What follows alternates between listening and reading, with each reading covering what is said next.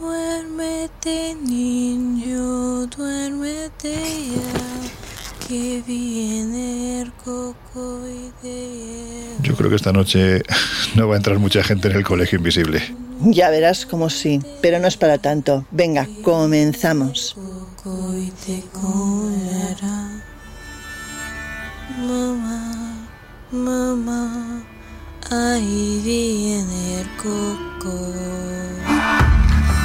En los años 60, astrofísicos como Joseph Allen Hynek, asesor de Steven Spielberg en encuentros en la tercera fase, o el francés Jacques Vallée, fundaron un colectivo secreto para investigar las anomalías que se producían en los cielos del planeta.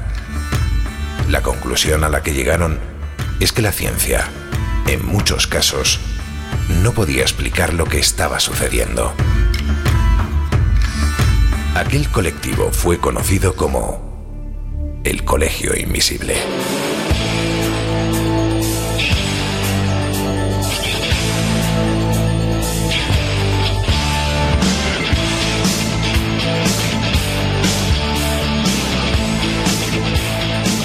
El Colegio Invisible, con Lorenzo Fernández Bueno y Laura Falcó en Onda Cero.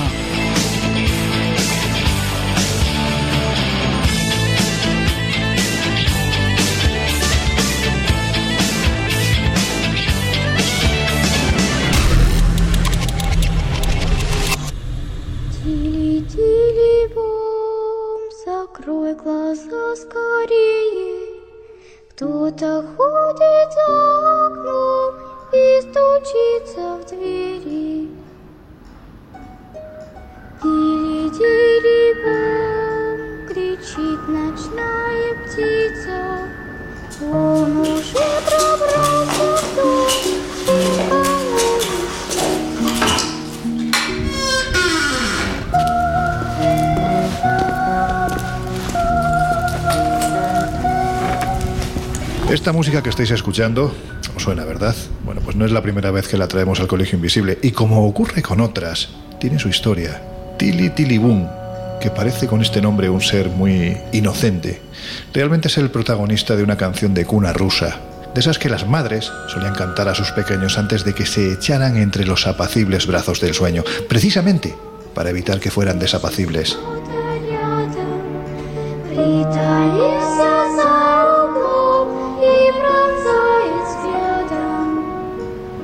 Cuenta la tradición que Vania era una niña que vivía con su madre en Tbilisi, en las regiones frías del norte. Una noche, antes de dormir, la pequeña le preguntó que por qué le cantaba esa canción hasta que se quedaba dormida. Y ella, pensando que la pequeña ya tenía edad para enfrentarse a sus propios miedos, le contó que desde el tiempo de los antiguos a los más pequeños se les acunaba con aquella oración para evitar que el demonio encontrase a los niños despiertos y los arrastrase hasta la profundidad del bosque en que habitaba para no regresarlos jamás.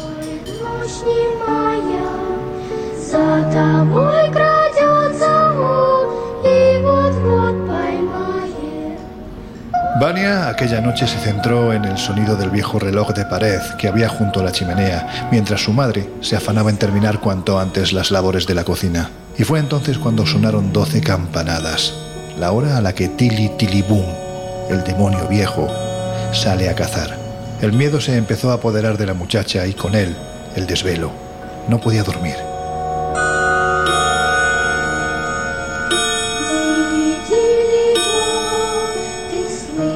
Y fue entonces cuando a través de la ventana observó una sombra que se aproximaba. Primero más pequeña, después de un tamaño tan grande que la oscuridad se adueñó del cuarto. Ella, cogiendo con fuerza las sábanas, se cubrió todo el cuerpo y permaneció inmóvil, al menos hasta que se percató de que el entarimado de madera empezaba a crujir.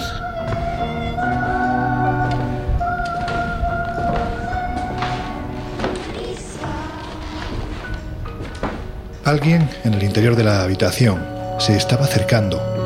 Los pasos cesaron y fue entonces cuando una mano fría y huesuda le agarró por los tobillos, arrastrándola en silencio hasta el interior del bosque. Vania, muda por el terror, solo pudo emitir un lastimero gruñido al observar cómo su casa se iba haciendo cada vez más y más pequeña.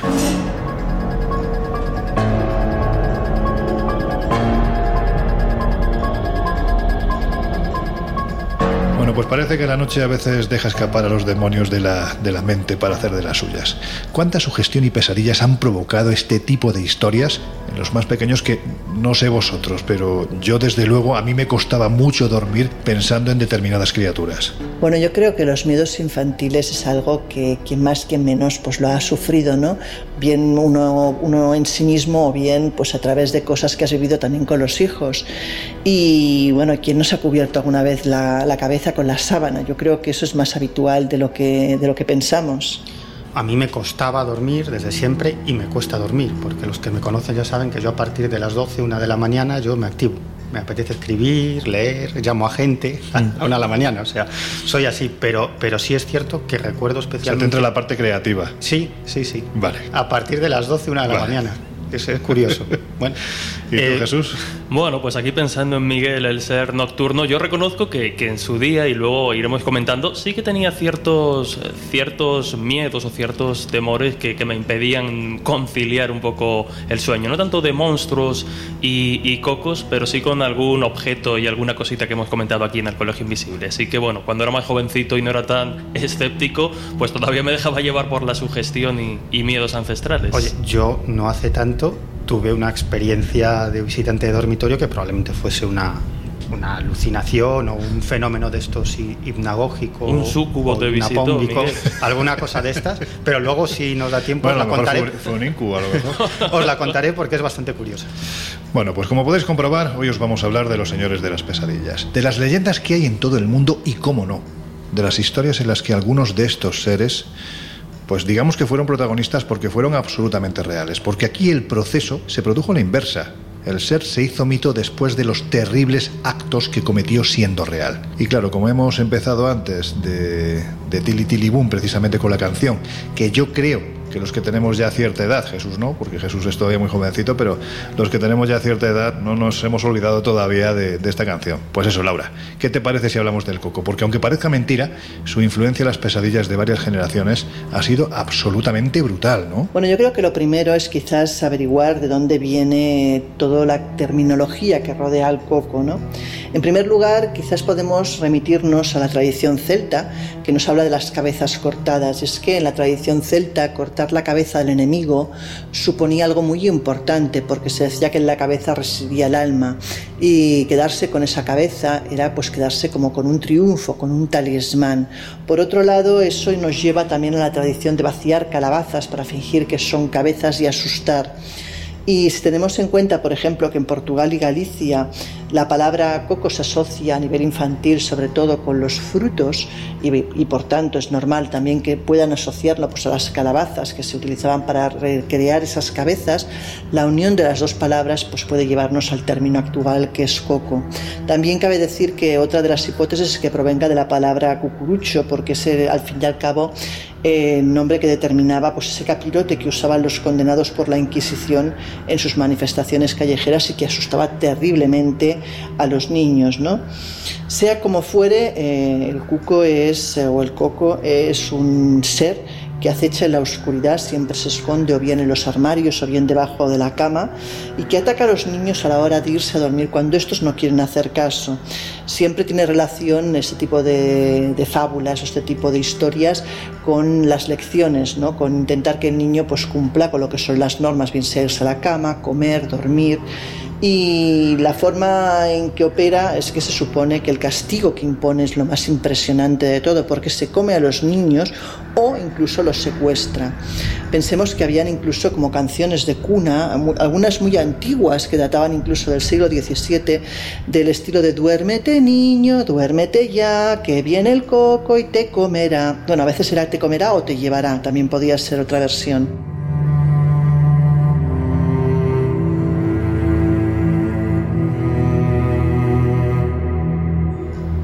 Antes de continuar mostrando el rostro, bueno, pues el rostro más descarnado terrible, pero cuidado, podemos decir que absolutamente real de estos seres del infierno nocturno, vamos a recordar que precisamente para evitar malos sueños hemos escrito un libro. Se titula 13 asustadores profesionales, que aparte de ser un proyecto cuyos beneficios se destinan a la Fundación El Gancho Infantil, que ojo, son muchos los niños que necesitan ayuda en estos tiempos, más aún cuando sus familiares enferman, pues eso, que es un libro que pretende blanquear la imagen de alguno de los amos de las pesadillas, ¿verdad Laura? Bueno, es un libro para mí sobre todo divertido. Un libro que pretende que los niños disfruten y vean a los monstruos casi como amigos, como seres divertidos, ¿no? Y bueno, se ha construido a base de unas fichas policiales, como si fueran, hubieran sido detenidos y tuvieran que pues, eh, generar, pues eso, huellas dactilares, explicaciones de qué fechoría han cometido, de cómo se les puede vencer. Y en cualquier caso, eh, yo creo que es un libro sobre todo para disfrutar padres con hijos.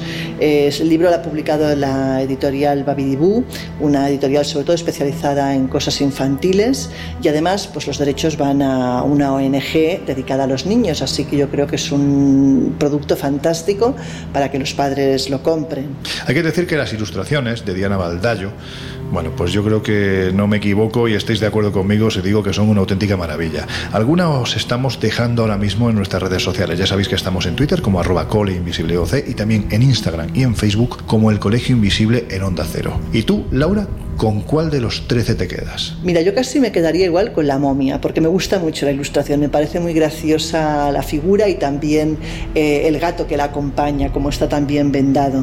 ¿Con cuál te quedas tú y qué es lo que más has disfrutado de este proyecto? Pues fíjate, yo sé con cuál no me quedaría. Precisamente con el hombre del saco. Y como en unos minutos os vamos a contar la historia que hay detrás de esta desagradable criatura, lo vais a entender mejor. Además, ¿sabéis lo más curioso? Bueno, pues de los 13 asustadores profesionales, precisamente el hombre del saco es el más humano de todos. Dicho esto, yo me quedo con Nessie. Quizás más por la ilustración y el afán a la hora de tomar cervezas que por otra cosa. Pero en fin, ya sabéis, 13 asustadores profesionales, escrito por Laura Falcolara y el que os está hablando ahora mismo. Ilustraciones maravillosas de Diana Baldayo y además editado por libros Babidibú. Ahora sí que lo digo bien.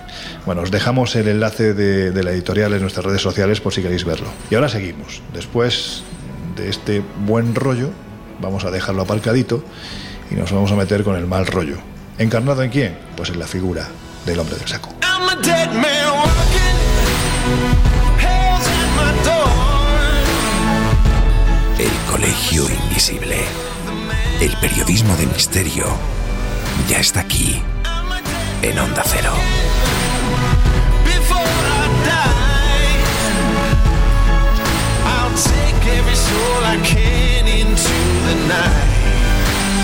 And kill till I die. ¿Y mi Bernardo? ¿Lo habéis encontrado? No, pero no desespere, mujer. Ay, ¿Cómo no lo tengo de desesperar? Mi hijo no se ha perdido. Conoce el terreno como la palma de su mano. A mi Bernardo se lo han llevado. ¿Pero quién se lo va a llevar? ¿Para qué? ¿Tenéis dinero? Ni un chavo. Entonces no penes, María. Seguro que no te lo han raptado. Yo le digo que ese no deja solo a su hermanico. Lo han arrancado de su lado. Se lo han llevado. ¡Me lo han robado! Mire usted que el corazón de una madre no se equivoca nunca. Anda, hija, ven conmigo. Ese Julio, el tonto, anda todos los días echando a los muchachos. Desde luego con intenciones malignas. En esa familia tienen todos muy mala sangre. A mi Rafi se lo quiso llevar engañándole con una perrilla. ¿Sabe Dios lo que pensaría hacer con la pobre criatura? ¿Dónde vive ese Julio? Fuera de los límites de Gad.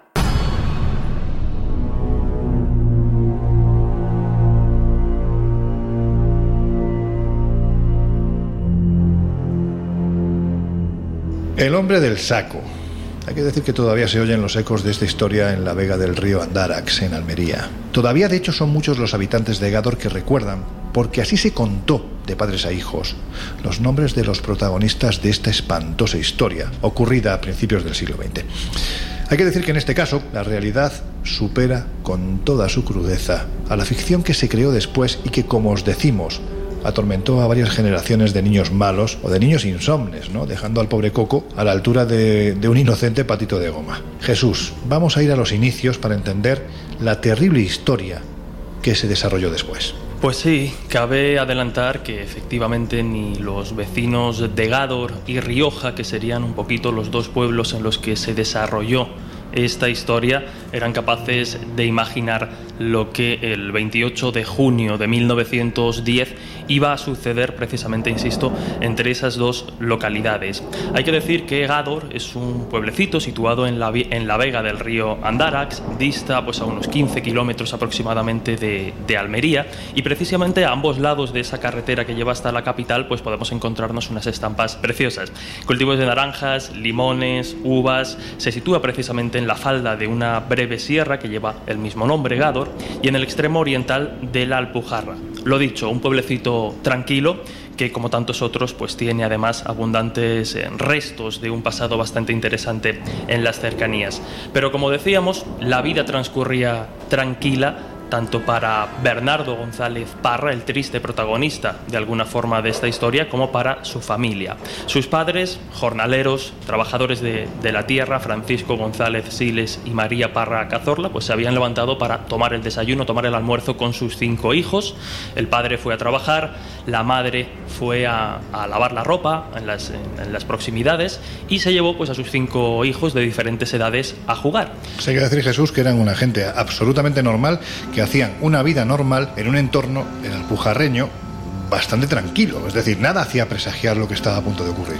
Efectivamente, nada en absoluto hasta que en un momento determinado José González Parra, de 13 años, un poquito mayor que, Bernardo, que tan solo tenía 7 años en aquel entonces, en junio de 1910, pues de repente acude a buscar a su hermano, que había ido a jugar con tantos otros niños en la zona, y de repente no, no obtiene respuesta, no son capaces de localizarlo.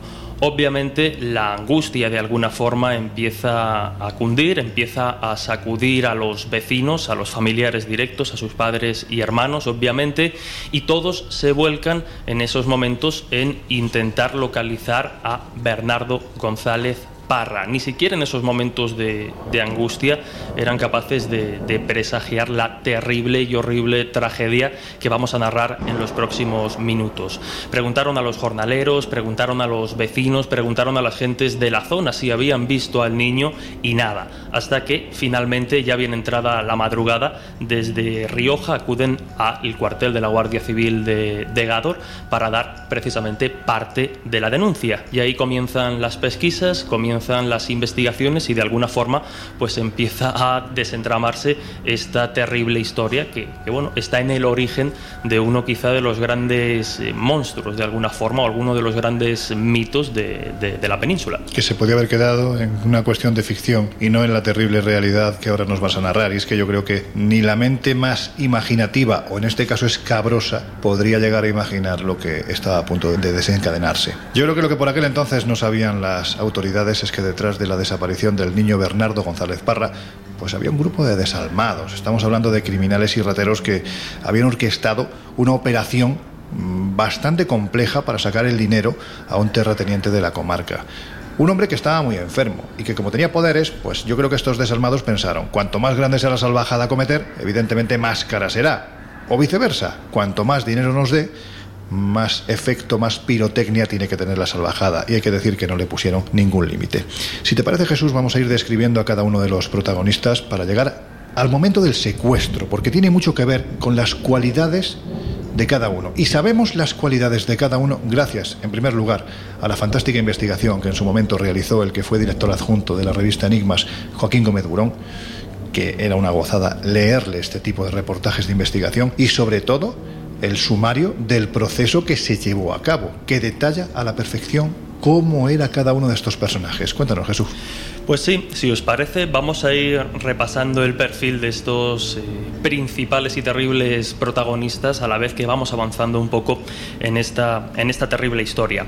Nos quedábamos justo en el parte a la Guardia Civil, en la desaparición de Bernardo, y justo pues un día después, había pasado ya la madrugada, habían continuado buscándolo, ya no solo por parte de los, eh, de los encargados de la Guardia Civil, sino que todo el pueblo, todos los vecinos se habían volcado en intentar pues hacer batidas por las diferentes zonas para localizar a Bernardo González. Recordamos, ¿no? Es que es terrible, un niño de tan solo 7 años. Bueno, pues el 29 de junio, es decir, pasada ya esa madrugada, eh, a las 4 de la tarde, se presenta en el cuartel de la Guardia Civil de Gádor un vecino del pueblo muy conocido y que veremos que se convierte, por tanto, ¿no? en, en terrible protagonista. Estamos hablando de Julio Hernández Rodríguez, apodado por aquel entonces y en la zona como el tonto. De alguna forma ya nos da una idea ¿no? de las características o por lo menos de la idiosincrasia que, que podía representar este personaje. Un personaje que, que- que además tenía cualidades, decían, de, de sanguinario porque disfrutaba cazando a los pajarillos en el campo y destrozándoles la cabeza con, con la boca. Un personaje que, que no tenía eh, oficio ni beneficio, que incluso, bueno, pues contrataban en ocasiones para llevar eh, cartas o correos a los pueblos cercanos porque decían que era incluso más, eh, más inmediato que, que el servicio de, de correos. Y que lo hacía por unos cuantos reales. Efectivamente, lo hacía por una cantidad de dinero prácticamente insignificante, ¿no? Y veremos que ese interés lucrativo también tiene y adquiere un papel interesante en esta historia. Pues efectivamente, Julio Hernández da el aviso de que ha encontrado el cuerpo de, de Bernardo, lo han encontrado, dice, en un barranco tapado por unas piedras y directamente resuelve de alguna forma el misterio porque dice que el niño estaba muerto y completamente destrozado. El cadáver efectivamente fue hallado en el, en el barrando de- del Pilar, a tan solo unos 5 kilómetros de, de Gádor, en un paraje que era conocido como las, las Pocicas, y hasta allí, pues obviamente, se desplazan ya no solo los miembros de, la Guardia Civil, sino todo el pueblo, eh, bueno, pues eh, co- conmocionado, impactado por, por la noticia para comprobar que efectivamente el pequeño cuerpo estaba boca abajo, muy ensangrentado cubierto con piedras y matorrales y además a pocos metros del cadáver había pues en la tierra manchas de sangre, algo que nos dará una, una pista. Inmediatamente en cuanto se reconoce el cuerpo de Bernardo comienzan las investigaciones y es aquí ya donde se va revelando y donde vamos conociendo pues a más protagonistas de esta historia. Comienzan los primeros interrogatorios, comienzan las investigaciones entre Gádor y Rioja y en esos primeros interrogatorios pues obviamente preguntan a, a Julio que no acaba de decidirse o no acaba de, revelar todo lo que descubriremos que, que sabía. Entre esto también pues hay una madre que comenta que a su niña había llegado muy asustada uno de esos días porque un hombre malo había intentado llevársela. Claro, la madre no le había dado mayor importancia, lo consideraba fantasías de la niña, pero en estas circunstancias, con la, muerte, de Bernardo detrás, adquiere una dimensión distinta a las palabras de esta niña y por tanto el testimonio de esta, madre. Como digo, tras las investigaciones iniciales, digamos que se llegan a, tres puntos claves que se revelarán definitivos para intentar llegar a la verdad. Uno de ellos es que la muerte de Bernardo se había producido en un lugar distinto al hueco de- del barranco donde fue hallado el cadáver. Algo que llama mucho la atención, no hemos eh, profundizado, digamos, en los detalles, los vamos a comentar, pero algo que llama mucho la atención es la tremenda herida del vientre y la desaparición de la grasa de los, de los intestinos y también pues una herida que se le había realizado a Bernardo en, en la axila. Unas heridas que parecen estar realizadas inmediatamente antes de la muerte, es decir, cuando se realizaron, sobre todo la de la axila, eh, en teoría, según las autopsias, el niño aún seguía con vida, aunque no por mucho tiempo. Jesús, y hay que decir que son muy precisas, es decir, no estamos hablando de un asesinato al uso en el sentido de que tienes a una persona y bueno, pues no te preocupas de ir marcando lugares determinados como ocurría con este cuerpo. Daba la sensación de que ahí había pasado algo que es precisamente de lo que vamos a hablar después. Efectivamente, eh, esas heridas eh, tenían una, una seña muy concreta y apuntaban precisamente pues, a toda esa práctica de curanderismo que se realizaba en la zona y que además nos lleva a pensar, lleva a muchas personas a pensar y a señalar a un personaje muy concreto, quizá el otro eh, antagonista, mejor dicho, de esta historia, que es Francisco Leona, un hombre siniestro, un hombre bien relacionado con contactos importantes en la zona, de hecho era tío carnal del mismísimo alcalde, pero sobre todo conocido por una faceta, La de curandero, la de persona capaz de, de decir, pues que era capaz de curar determinadas enfermedades o determinados males, acudiendo, pues a determinadas técnicas y ungüentos eh, populares. Es un personaje completamente siniestro, como señalábamos, ¿no? Una persona de 75 años que ya tenía una serie de antecedentes acumulados y que es por eso por lo que la Guardia Civil de alguna manera decide atender a esas sospechas de los vecinos e incluso a esa acusación del mismísimo Julio Hernández Rodríguez. El que hemos denominado o al que denominaban el tonto. efectivamente. Lo único es que en esos primeros momentos Leona sabe cubrirse muy bien las espaldas, se desmarca de toda esta historia, dice obviamente que él no tiene nada que ver con el crimen y además es capaz de, ap- de- de aportar la, la coartada de que él en esos momentos en los que debió cometerse el crimen, entre el momento de la desaparición o cuando ya echan en falta a Bernardo y que se descubre el cuerpo, él tenía coartada porque decía que había, había estado en el pueblo y que además tenía testigos para confirmar que había sido así. Lo único que, bueno, en esos interrogatorios, en esos primeros interrogatorios comete un error y es sugerir que quizá el propio asesino haya sido el mismísimo Julio, el que revela el cuerpo. Eso a la Guardia Civil no le cuadra mucho porque dice, ¿cómo va a ser el mismo que ha matado al niño el que después El que ha descubierto el cuerpo. se autoinculpe? La Guardia Civil ya empieza a cansarse y decide detenerlos a los dos. A partir de ahí comienzan pues una serie de interrogatorios en los que se van dando diferentes versiones, algunas se parecen, otras no. La Guardia Civil pues acaba un tanto harta de tanto acusado, de tantos interrogatorios, de tantos careos, hasta que tanto Julio como Francisco Leona pues eh, mantienen reiteradamente su acusación, Julio en este caso mantiene su acusación contra, contra Leona, se confiesa él mismo como cómplice de este crimen y pues ante esta confesión Leona no tiene otra opción que confesar su parte ¿no? de, implicación y ahí se abre una madeja de, de personajes increíbles, ¿no? porque vemos que los padres de Julio estaban implicados, que también el hermano de Julio y su esposa estaban implicados, pero sobre todo esta historia surge de un personaje llamado Francisco Ortega, conocido como el Moruno, de 55 años, un agricultor eh, muy supersticioso y que, pues desgraciadamente, padecía de tuberculosis. En aquella época, bueno, pues había quien defendía que el, el- el consumo de, de sangre joven, de sangre fresca, era capaz de hacer frente o de curar estas enfermedades. Y lo que hace Francisco Ortega el Moruno, en primer momento, es buscar a una curandera, curiosamente la madre de Julio, una curandera que después de, bueno, pues hacer diferentes eh, ungüentos y diferentes ritos no es capaz de poner fin a la enfermedad. Por lo tanto, esta misma eh, curandera decide ponerse en manos de Francisco Leona. Agustina Rodríguez se llamaba. Efectivamente, madre, como señalábamos, de, de Julio el, el tonto. Se ponen en manos de Francisco Leona y él aquí ve una oportunidad de negocio tremenda, ¿no?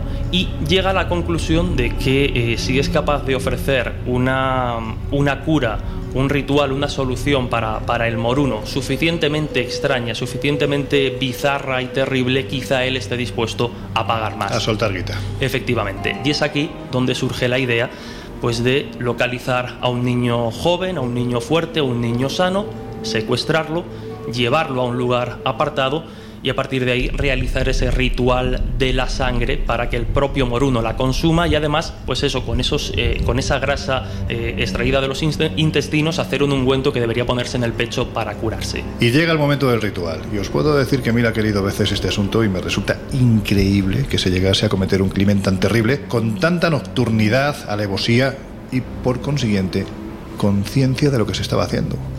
Es que al niño lo depositaron en un rincón de- del patio metido en un fardo. Él continuaba agitándose, gimiendo, estaba medio asfixiado. Hay que decir que la tarde caía y, el enfermo, en este caso Francisco Ortega, tardaba en llegar. Y en el cortijo San Patricio ya lo habían dispuesto todo para llevar a cabo esta bestialidad. Agustina había sacado de la casa una olla y un vaso, un azucarero y una cuchara. Francisco Leona tenía su navaja recién afilada y abierta sobre el pollete de la ventana. Elena, otra de las integrantes de esta comitiva sangrienta y criminal, aunque parezca increíble, estaba ya preparando la cena porque era la hora.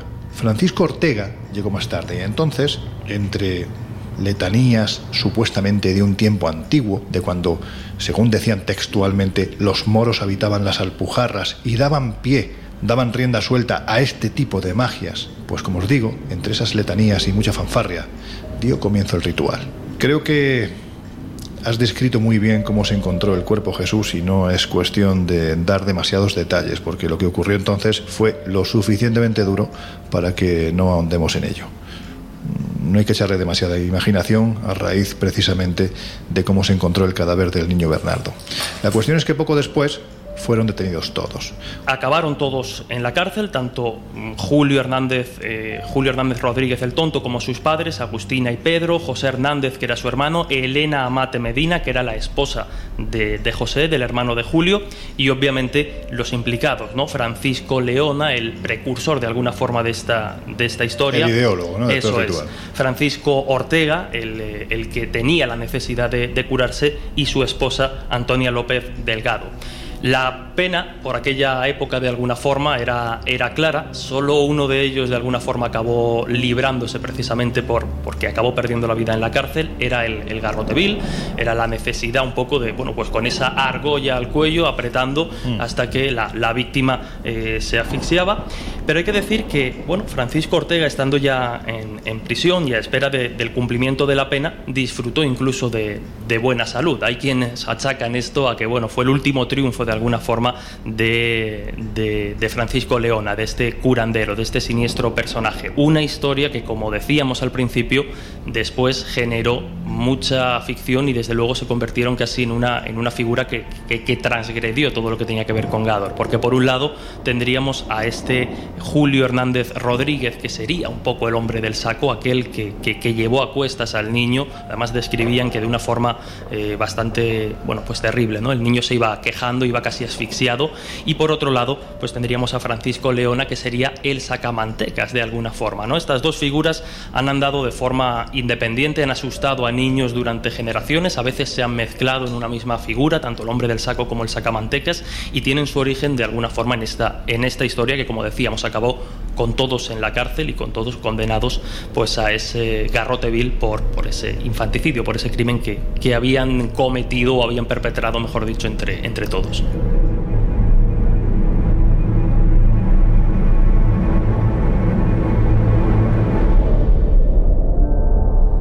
Vaya tela. Bueno, os decíamos antes que eh, os remitimos a los textos de Joaquín Gómez Burón, que escribió varios reportajes sobre este tema verdaderamente interesantes. También a que entréis en San Google y busquéis las imágenes de los protagonistas de esta historia, especialmente de los criminales, porque ahí están los recortes de periódico precisamente para que os hagáis una idea de, bueno, metiéndonos en la mente de un niño pequeño que es secuestrado, que es metido en un saco, enfrentarse a esta caterva de criminales. Mm, Dicen que la cara es el espejo del alma y en este caso viendo sus fotos da la sensación de que ese alma de aquellos protagonistas de esta terrible historia era un alma verdaderamente oscura.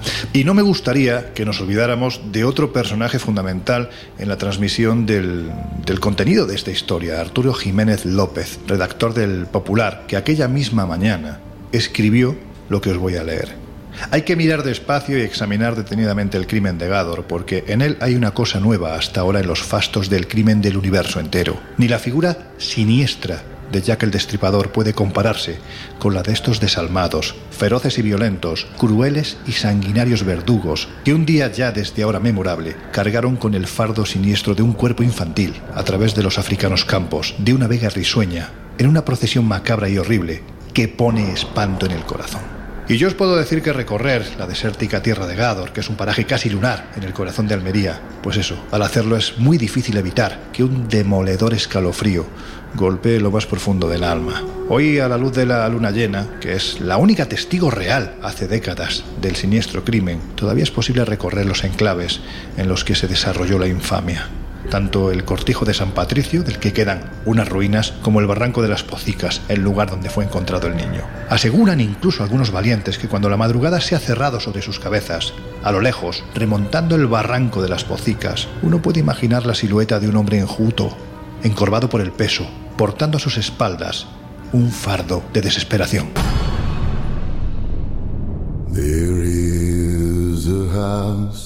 In charming town they call the rising sun.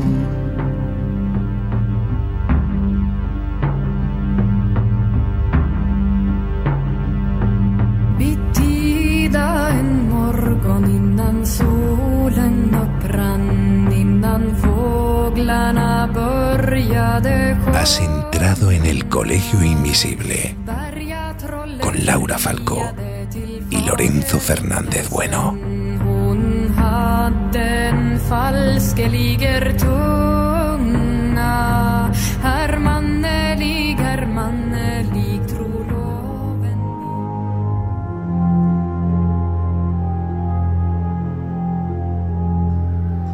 Bueno, pues continuamos en el Colegio Invisible hablando de esos seres que son muy poco agradables, que como habéis podido comprobar en la primera parte del programa son absolutamente reales y quizás, bueno, no, quizás no, todavía más crueles y sanguinarios de lo que la tradición nos ha mostrado. El hombre del saco es uno de, ellos y sí, en este caso su historia posiblemente sea de las peores. Vuelvo a repetir, es el más humano de todos y, sin duda, el peor. Pero hay más asustadores nocturnos, ¿verdad, Laura? Pues sí, hay muchos más. Por ejemplo, la Girla.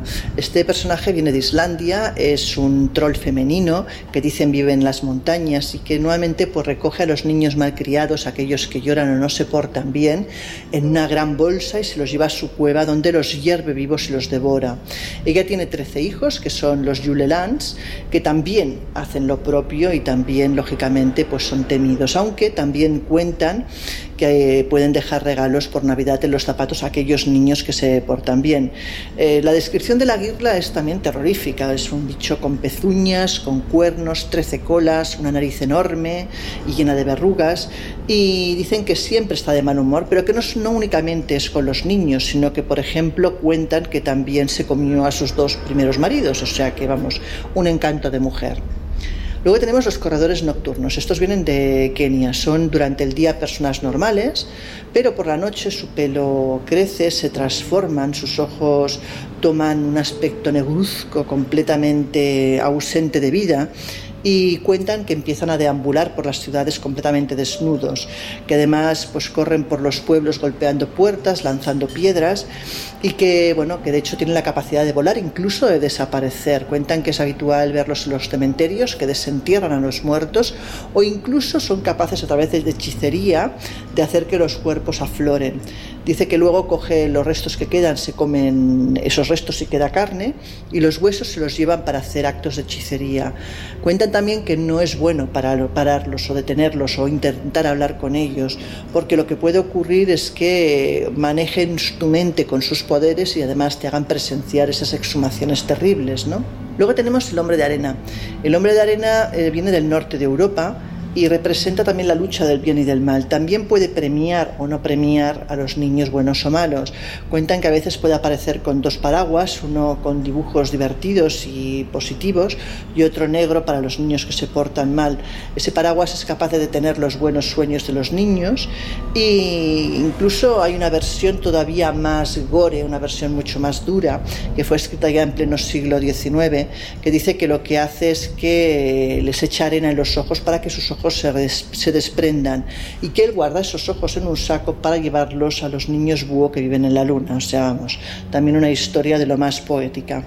Y por último, por último hablar de Pedro el Negro, que sería el acompañante del San Nicolás holandés. Este personaje viene mucho después que el San Nicolás holandés. Ese personaje se dice que el 5 de diciembre deja su hogar en España y se va en un barco llamado Madrid hasta llegar precisamente pues, a Holanda pero en el siglo XIX hacen que ese San Nicolás deje de hacer el trabajo sucio de castigar a los niños y llevárselos y crean ese personaje que es Pedro el Negro, que eh, es el que realmente baja por las chimeneas y deja los regalos o bien se lleva a los niños. El problema viene luego, pues años después, cuando el pintarse la cara de negro o intentar pues achacar a lo negro esa ese matiz negativo no está bien visto y entonces pues tienen una especie de problema, ¿no? Porque claro, no es lo mismo pintar la cara a Pedro el Negro de rojo o de colorines y no hace el mismo impacto en los niños. Sin embargo, pues el pintar la cara de negro pues empieza a estar mal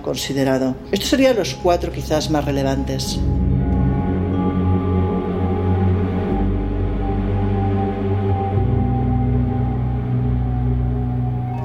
Oye, Laura, ya que estamos hablando de, los protagonistas de nuestras pesadillas, cuando hablamos de los terrores nocturnos que son propios de, los niños, ¿no? Cuando estás en la franja de edad aproximadamente de los 4 a los 10 años más o menos, ahí es cuando todo tipo de seres nos acosan durante la madrugada, ¿podría tener esto de los terrores nocturnos precisamente que ver con la influencia que han tenido estos seres, estas criaturas y por tanto estas historias en los más pequeños? Pues sí, es muy posible que precisamente ese intento de los padres de aleccionar a los niños y para ello utilizar esas figuras mitológicas esas figuras quizás que les aterrorizan tengan mucho que ver pues con esa especie de miedos nocturnos.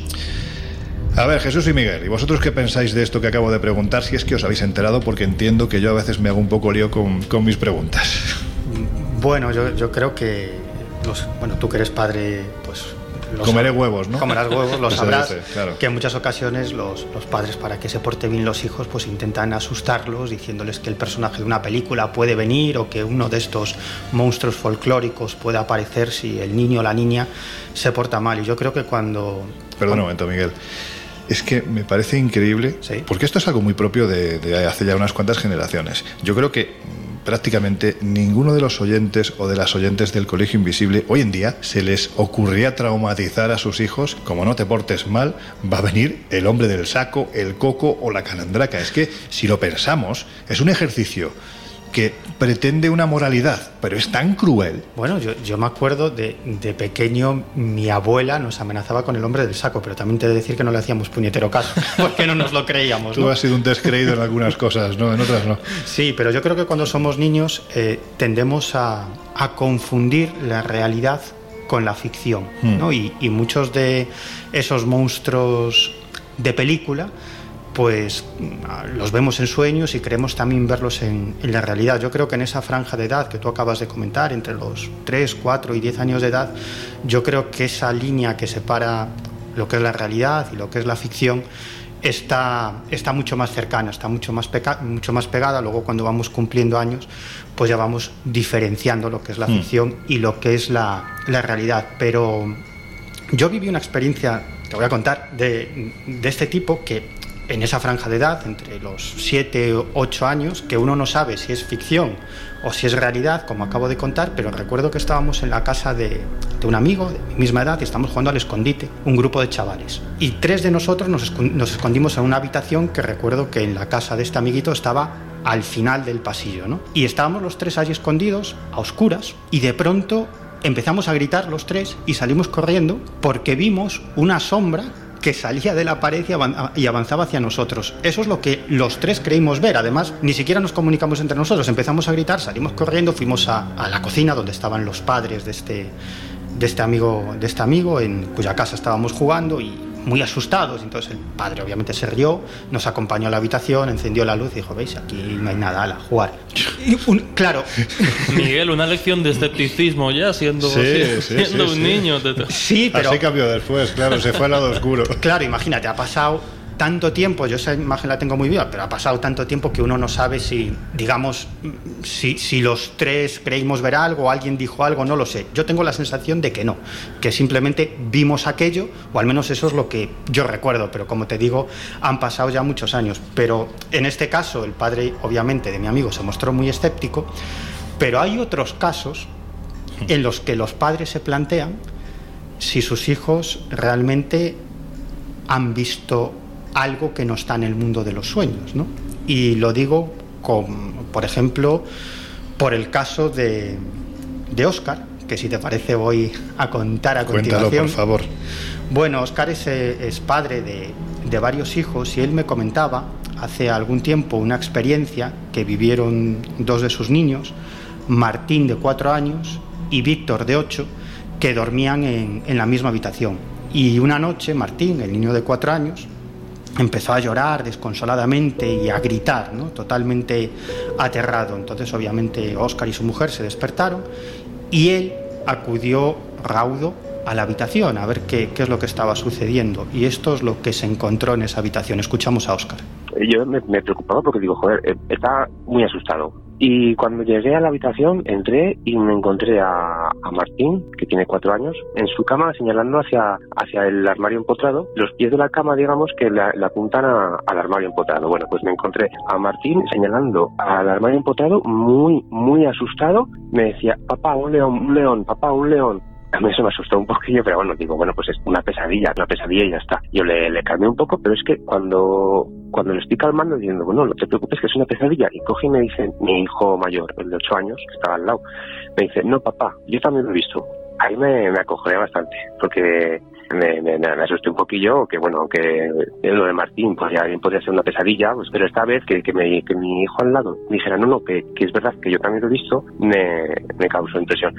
Y nada, en ese momento pues eh, le, le, le pregunté al mayor, a Víctor, qué es lo que habían visto. Y me decía Víctor que él, él no vio un león, que él vio una, una silueta, una sombra sin una forma definida y como que cambiaba de forma y, y- y tal. Luego a los días le, le, le volví a preguntar a Víctor qué es lo que había visto, para que me diese un poco más de detalle y me dijo que, que nada, simplemente que cuando yo entré y me puse con ellos, él me miró a mí, digamos, y cuando él fue a mirar otra vez al armario a, a ver con lo que fuese eso que hubiese ahí, ya no, ya no estaba. Bueno, esta historia queda aquí. Oscar tenía la mosca detrás de la oreja. Joder, para no tenerla.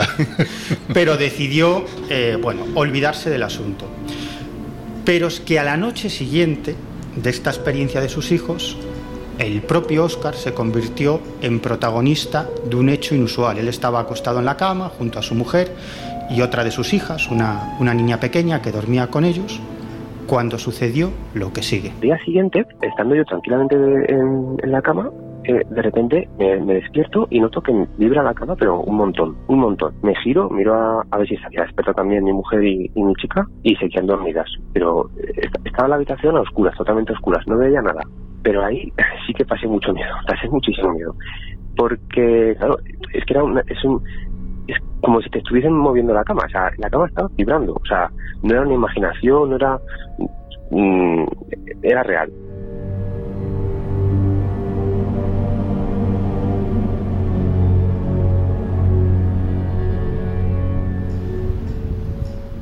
Bueno, pues, pues son cosas que pasan cuando eres pequeño y que seguramente forman más parte de la imaginación que de la realidad, aunque siempre cabe la posibilidad.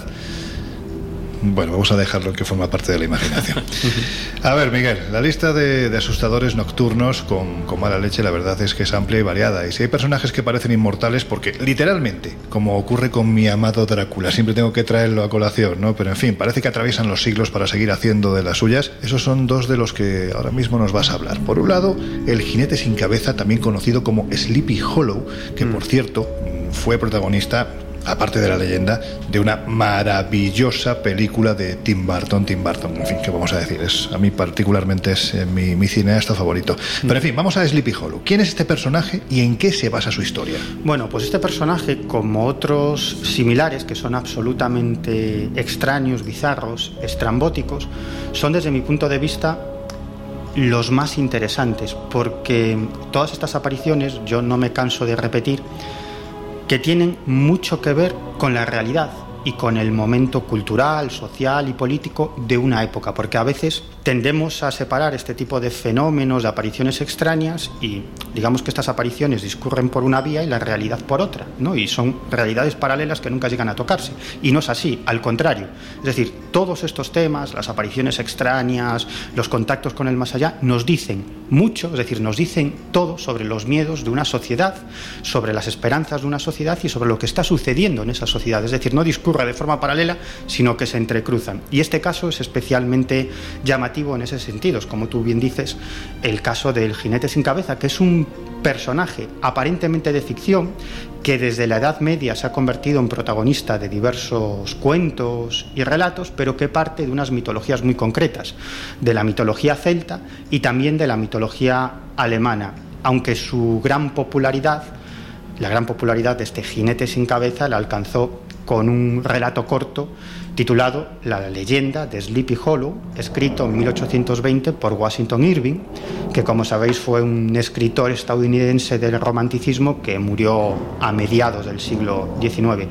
Y, la historia de este jinete sin cabeza comienza en una pequeña población del estado de Nueva York, que se llamaba así, Sleepy Hollow, durante la guerra de independencia americana. ¿no? En esa guerra de independencia los británicos contrataban a, a, soldados de fortuna alemanes para combatir contra, contra los que pretendían la independencia de los Estados Unidos, de la, de la metrópoli ¿no? de, de Gran Bretaña. Y, y uno de estos soldados de fortuna, alemán, que luchó con los británicos, pues cuenta la historia que, que, murió en una batalla concreta, en la batalla de White Plains, fue decapitado por la bola de un cañón, su cuerpo fue recogido por sus compañeros, fue enterrado en un viejo cementerio de esta localidad, de Sleepy Hollow, y se cuenta que cada noche de difuntos, este fantasma se levanta de su tumba y furioso corre en busca de su cabeza. Por lo tanto, es un fantasma sin cabeza que a veces lo hace, lo hace a lomos de un jinete.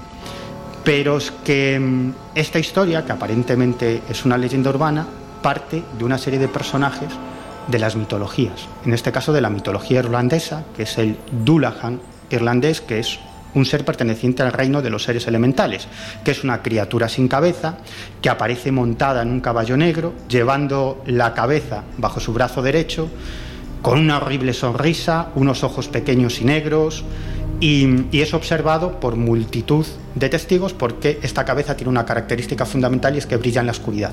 Anda, como un gusiluz. como un gusiluz, ¿no? Y eh, luego también hay otras versiones escocesas que hablan de Perdona, una... Miguel, acabamos de demostrar que tenemos más de 40 años, ¿eh? Sí, sí. Por lo del gusiluz. por lo del gusiluz, sí. Sí. Yo creo que Jesús nos miraba y diciendo que dicen estos dos del gusiluz. Yo sé- Yo sé lo que es el gusiluz, joder. Yo no tuve uno de, de milagro, pero vamos, todavía. Estuviste ahí en la frontera. Todavía ¿no? me En la pilla. frontera del gusiluz. Bueno, como digo, hay, hay relatos eh, de la tradición escocesa también, pero la más interesante de todas las mitologías es la mitología germánica, en la que también aparece un personaje de este tipo. Y, este personaje, este jinete sin cabeza, eh, en este ámbito germánico, ha sido dado a conocer por los famosos hermanos Grimm a mediados del siglo XIX. ¿no? Bueno, hay, un cuento que sitúa este jinete sin cabeza en Dresde, pero a mí el más interesante me parece el de, el de Brunswick, que está en la Baja Sajonia, y en este caso el jinete sin cabeza viene a ser, digamos, como un trasunto de la caza salvaje o del cazador salvaje, que esto es tremendamente interesante. ¿no? Este jinete sin cabeza aparece soplando un cuerno para advertir a los cazadores que no deben cazar al día siguiente porque se va a producir un accidente mortal. En otras versiones, este jinete va buscando a los autores de crímenes capitales o lleva incluso una jauría de perros fieros y negros con lenguas de fuego. En realidad esto hace alusión a la famosa caza salvaje, que es el origen de la tradición de la Santa Compañía. Fíjate qué curioso, ¿no? Todo está vinculado, ¿eh? Todo está vinculado. La caza salvaje parte de unas milenarias creencias de los pueblos nórdicos, según las cuales los dioses Wotan y Odín eran los encargados de trasladar a las almas de los fallecidos en combate al cielo, al cielo, al cielo nórdico, ¿no? Y esto mm, acabó derivando en una tradición de la caza salvaje, es decir, una procesión de tipos en caballo que hacían muchísimo ruido, que iban acompañados de perros negros y que se dedicaban a arrasar a la gente que veían por el camino e incluso era un elemento de premonición de muerte. Y Nunca, nunca van repartiendo caramelos. no, ¿eh? nunca, nunca, nunca, nunca.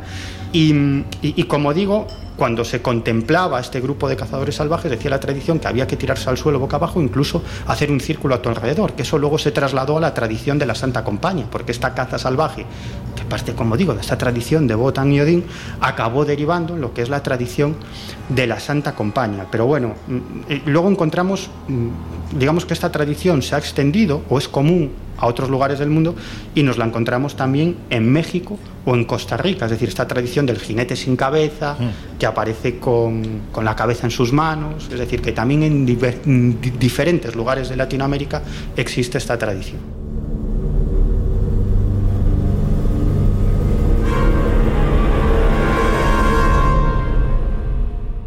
Otro más que, fijaos, ¿no? Da la sensación cuando pronunciamos un nombre que puede provocar cierta risa. Mm, Ahora bien, cuando conocemos su historia, la verdad es que maldita la gracia que tiene, es Jack el Saltarín. Sí, es un elemento mm, eh, muy similar al que acabo de contar, pero en este caso tenemos apariciones recopiladas de esta entidad o de este ser en diferentes, en diferentes épocas y, y en este caso Jack el Saltarín vendría a ser un iniciador de lo que luego fueron los superhéroes.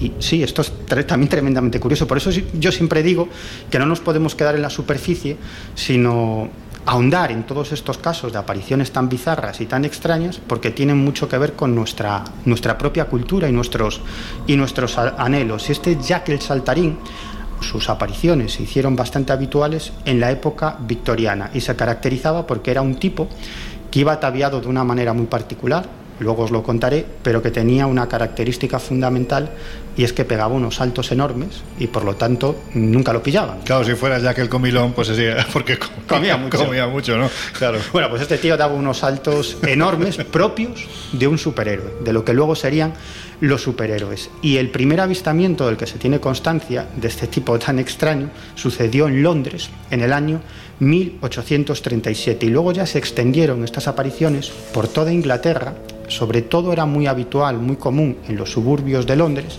y más tarde se extendió a Escocia. Y el último avistamiento de Jack el Saltarín es del año 1904, pero luego os contaré que hay un último caso del año 1954 en Houston, en Texas, en los Estados Unidos. ¿no? Y fijaros cómo era descrito este tipo. ¿no? Era alguien con una apariencia espantosa y diabólica, tenía unas garras metálicas, unos ojos rojos que parecían como dos bolas de fuego, iba ataviado con una capa negra, un casco y una prenda blanca ajustada a su cuerpo. No me digáis que esto nos recuerda a lo, a lo que luego serían la figura de los, de los típicos superhéroes, ¿no? De Marvel y de, y Sí, de bueno, otros un aire tiene, ¿no? Sí, por el traje y la vestimenta. Era alto, era delgado y además exhalaba llamas azules y blancas por la boca y hay dos personas que afirmaron que hablaba un inglés bastante comprensible. Eh, y como digo, el primer avistamiento es del año mil- 1837, la protagonista fue una joven de 18 años llamada Jane Aslop y bueno, como en todos estos casos de las apariciones de este tipo es tremendamente, como digo, heterodoxa o, o bizarra, ¿no? Llaman a la puerta de la casa de, de esta chica que vivía con sus padres, abre la puerta y se encuentra un tipo que le dice que es oficial de policía y que acaban de capturar a Jack el Saltarín y que necesita una luz, una luz para, para ir al lugar donde lo han capturado, que necesitan ayuda, que son la policía y tal. Bueno, la mujer decide ir a por la luz, pero en ese momento este tipo se abalanza sobre ella. Anda. Esto era de noche y entonces se da cuenta cómo era, ¿no? Y pues, pues decía esta chica que tenía una cara espantosa, unos ojos rojos, unas garras metálicas y que, que- y que vomitaba llamas azules y blancas. Ya te voy a decir lo que expulsaba por otra parte del cuerpo Sí. porque ya tenía que ser tremendo. Bueno, llama a sus familiares, este hombre desaparece dando esos saltos tan, tan tremendos y como digo, entre los años 1837 y 1840 las apariciones de Jack el Saltarín eran habituales en la prensa de Inglaterra.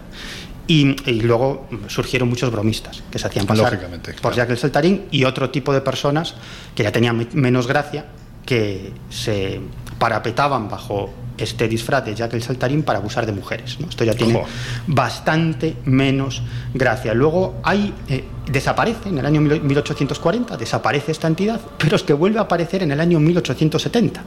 30 años después, también en Londres, y desde 1870 a 1874, otra vez vuelve a ocupar un lugar predominante en la prensa británica, las apariciones de este tipo, ¿no? que, que crea conmoción en lugares, pero conmociones enormes, ¿no? de gente buscando a Jack el Saltarín, eh, periodistas preguntando a la gente por los avistamientos en un montón de lugares de Inglaterra. Y hay un caso espectacular que tiene lugar en el año 1877 en una localidad que se llama Aldershot y en este caso los protagonistas son un grupo de militares que observan a Jack el Saltarín, que se acerca además a uno de los militares que estaba haciendo guardia, el soldado le da el alto, este tipo desaparece y cuando él vuelve al lugar en el que estaba haciendo la vigilancia, veréis que esto tiene su coña.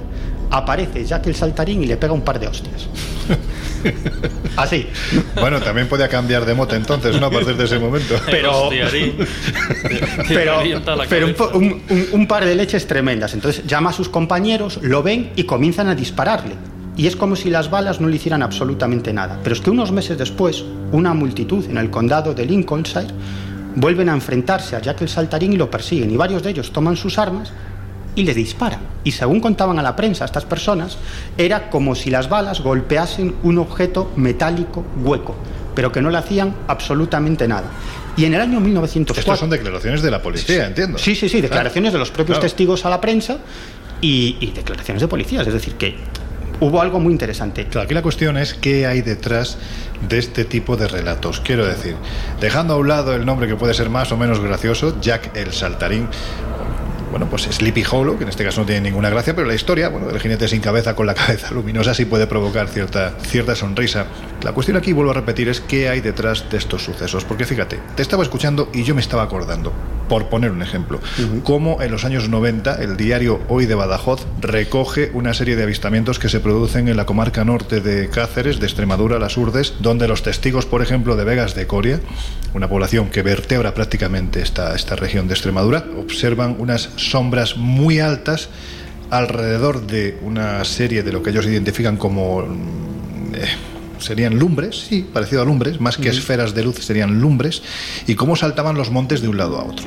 A mí me resulta muy curioso ver cómo la actitud de estos personajes, pues pasando el tiempo, se deja a un lado esa creencia que muchos atribuyen al demonio o a la propia religión católica o, en fin, la que sea, protestante, me da igual. La cuestión es que con el tiempo se identifican con otro tipo de seres. Da la sensación de que detrás de estos casos, que sí son reales, que puede haber algo, hay una inteligencia o unas inteligencias que con el paso de los años, siglos, se van identificando de una forma u otra, como hemos dicho en otras ocasiones, dependiendo del contexto sociocultural y sobre todo religioso en el que se manifiestan. Pero lo que está claro es que detrás hay algo.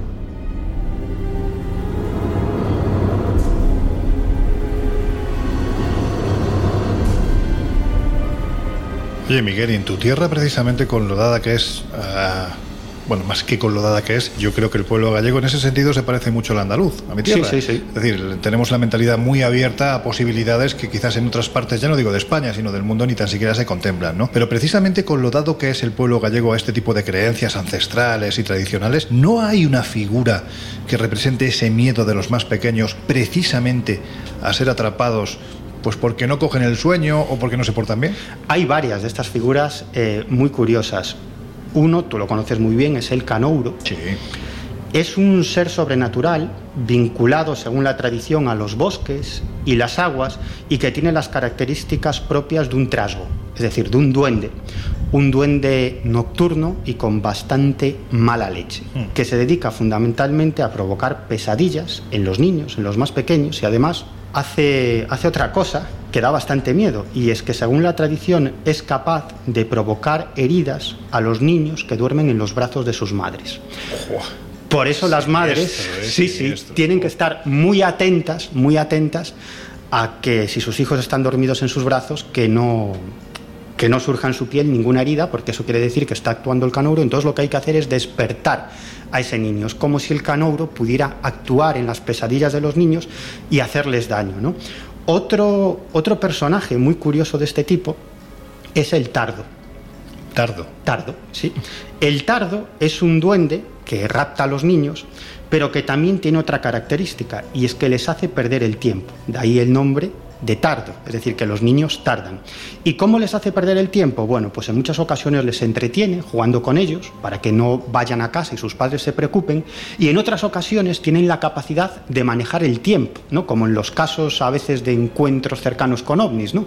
Que el testigo te dice que, bueno, si fueron cinco minutos de encuentro y cuando vuelve al coche o a, a su casa han pasado dos o tres horas, ¿no? Pues esto sucede con el tardo, que tiene la capacidad de estirar el tiempo como si fuera un chicle o jugar con el espacio-tiempo y lo que hace hace todo esto para preocupar a los padres de los niños, porque los niños desaparecen y los padres salen a buscarlos. Y luego otro personaje eh, es la meiga chuchona. la meiga chuchona, sí, sí, sí. Has sí. dicho achuchona. No, chuchona. Ah, es que pues fíjate, había entendido chochona. O sea, Vale, vale, vale. Sabía que me lo ibas a decir. Como la muñeca. como Porque soy telepata, pero no, no. Es la meiga chuchona. Eh, chuchar en, en gallego significa chupar, ¿no? Es, digamos, la meiga chuchona, la bruja chupona. Pero verás por qué. Porque tienen la capacidad de entrar en las casas, sobre todo al atardecer o al anochecer, y se dedican a chuparle la sangre a los niños, pero poquito a poco. Entonces los niños Esto es muy vampírico. ¿eh? muy vampírico. Los padres van viendo que los niños cada vez se van quedando más débiles, más delgados y no saben por qué. Y la causa es esta amiga chuchona que va poquito a poco chupándoles la sangre cada día a estos niños y cada vez dejándolos más débiles. Es una figura terrible. Terrible, muy terrible. You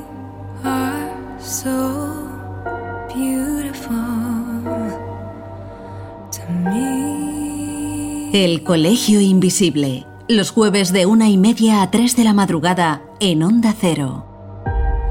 You are so beautiful to me. Can't you see?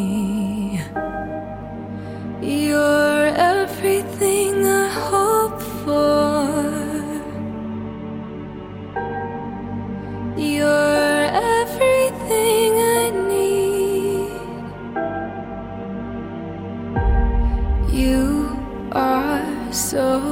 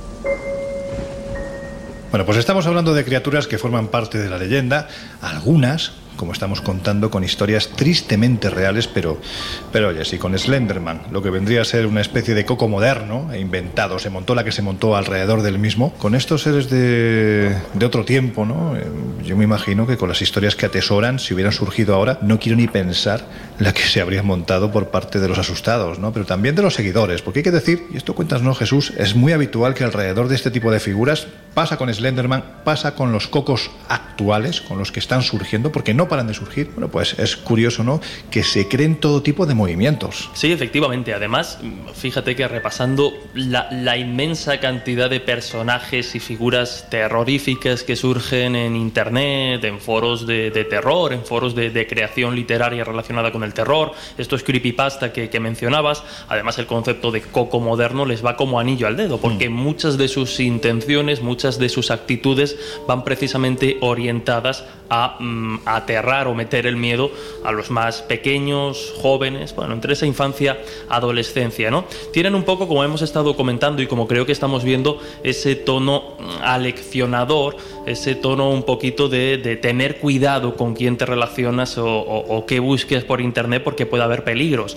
Y bueno, sobra decir, mencionabas el caso de, de Slenderman, donde dos chicas pequeñas, yo creo recordar que entre 10 y 12 años aproximadamente, llegaron a acuchillar a su mejor amiga inspiradas de alguna forma obligadas por Slenderman, que recordemos es un personaje completamente ficticio nacido en los mentideros de internet, no como en el caso, por ejemplo, del hombre del saco u otros personajes que hemos comentado que sí que tienen una base real. Aquí es un personaje completamente inventado, pero como Slenderman, insisto, hay muchísimos, hay muchísimos ejemplos, cada vez más.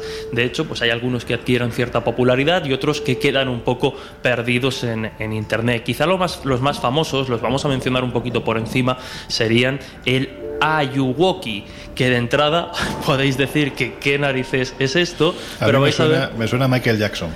Pues efectivamente, por ahí van los, por ahí van los tiros, sí señor, sí señor. Porque eh, este monstruo, este ser, tiene origen precisamente pues, en, en un vídeo en el que aparece una antigua figura animada, una extraña figura de, desde luego extraña y distorsionada de la imagen del cantante Michael Jackson, pero con un aspecto completamente terrorífico. De hecho, los oyentes, los invisibles, pueden hacer la prueba cada vez que vamos mencionando estos nombrajos, que lo busquen en internet, aunque pondremos alguna foto en redes, y van a ver que, que mal rollito da, ¿no? Bueno, pues como tantos otros personajes de este tipo, este Ayuwoki pues se hizo viral en, en- en redes como Facebook, como, como Twitter, y lo que generaba pues era eso, ¿no? La necesidad de enviar esa imagen en cadena para librarse de determinada maldición. Estos creepypasta de alguna forma van mezclando, bueno, van mezclando intenciones, van mezclando procesos y casi todos son comunes. Pero bueno, ¿Qué es eso de creepypasta?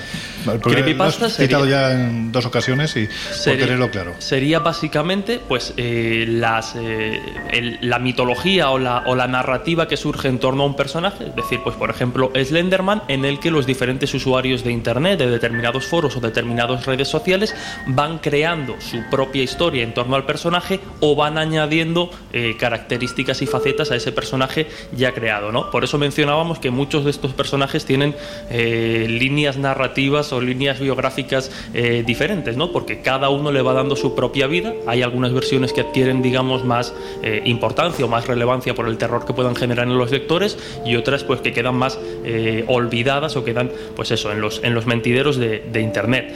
Pero como bien decías, este del Ayuwoki tiene, tiene el origen en, en- en Michael Jackson, en Michael Jackson y el nombre haría referencia precisamente pues a la mala pronunciación, no lo voy a hacer yo mejor, a la mala pronunciación del inglés. ¿Cómo era?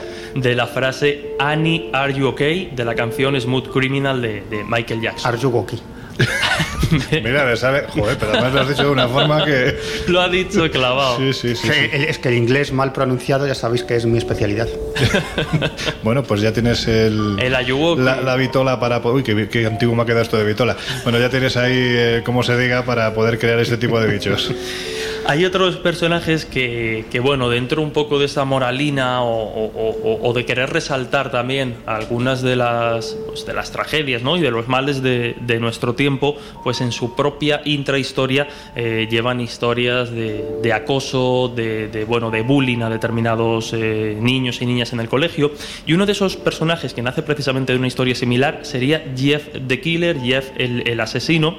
Y este creepypasta lo que relata es la historia de un adolescente de nombre Jeffrey Wood que sufre, bueno, es víctima de, de bullying. Hasta que un día es atacado brutalmente por una serie de adolescentes que le arrojan lejía y alcohol a la cara para después prenderle fuego.